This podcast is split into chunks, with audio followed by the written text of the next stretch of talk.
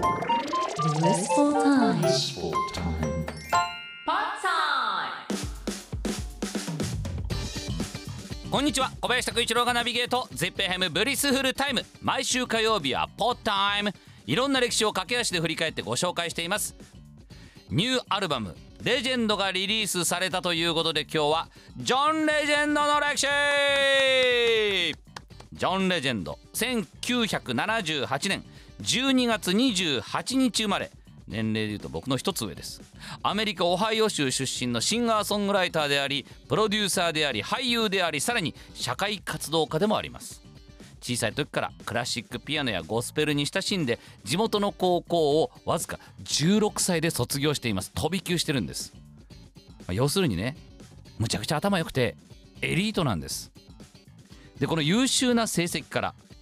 かの有名なハーバード大学への入学許可が出るんです。でさらに数々の奨学金のオファーを受けるんですが最終的にペンシルベニア大学へ入学。もちろんここも名門中名門なんですけどもあえてここを選びましたっていうのもかっこいいですね。そんな大学時代には全米トップの学生アカペラグループカウンターパートのメンバー兼音楽監督を務めます。でこの頃からですねいわゆる一シンガー演者としてだけではなくて俯瞰して物事を見るプロデューサー的感覚を持ち合わせていたわけですよね。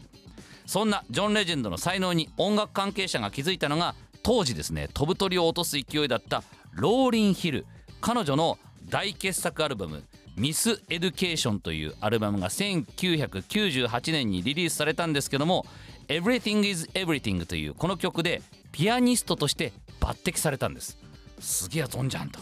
若えのに。なんだこのピアニスト。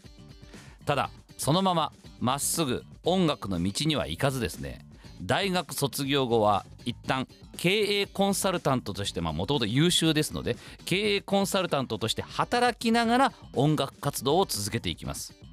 そこでまた運命的な出会いがあるんですね。カニエ・ウエストです。お前いいなっつって。でカニエ自身があの JG にフックアップされた経験もあるので、まあ、そういう恩返しみたいな気持ちもあったんでしょうね、まあ、この頃からこのジョン・レジェンドもそうですしあのバージル・アブロもそうです。音楽にとどまらずファッションの分野においてもとにかく若くて才能のある人間をカニエ・ウエストがどんどんどんどんフックアップしていったんですね。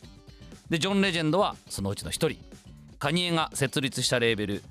GOOD ミュージックと契約。2004年12月にアルバム「Get Lifted」でデビューを果たすんですがこのアルバムがいきなりの大ヒットです。僕も当時このジョン・レジェンドという人の声の温かみだったり優しさそして力強さっていうのに本当に衝撃を受けました。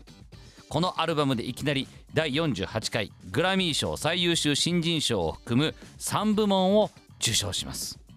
ジョン・レジェンドですけども多くのブラックミュージックのアーティストが歩むようなハードコアな人生とは程遠い、まあ、とてもね順風満帆でエリート街道まっしぐらだったんですけどもこの後もミュージシャンとしてだけではなくて役者としても活動を始めるんですが何がすごいって EGOT と呼ばれる E エミー賞 G グラミー賞 O アカデミー賞をいうオスカーそして T トニー賞。テレビドラマ音楽映画そしてミュージカル。この4大アワード全てを受賞した人物を達成した初のアフリカ系アメリカ人男性となるわけです。すごいんです。あのーララランドでの演技っていうのは記憶にも新しかったりもしますよね。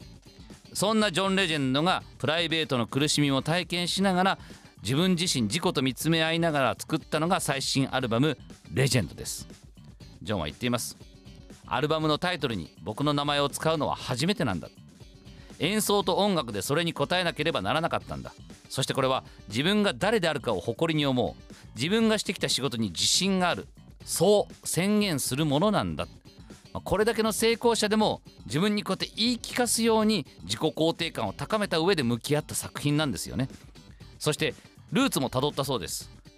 僕は自分の祖先を遠い存在と思ったことはない。黒人のミュージシャンは常に音楽における革新の最前線にいるんだ。でもヒップホップは常に新しいものを追求するのに対しソウルミュージックはもう少しノスタルジックなんだ。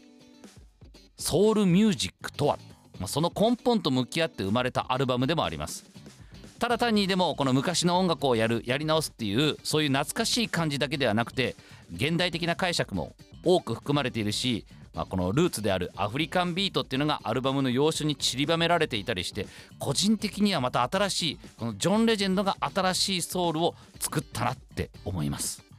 最後にこのアルバム「レジェンド」が前を向きながらも自分たちが来た場所とつながることができるような作品になればいいなと思うとそんな風にジョン・レジェンドも言ってますけどもいやいいアルバムなのでぜひじっくりと聴いていただきたいと思います。今日はジョン・レジェンドの歴史をご紹介しました。ではまた。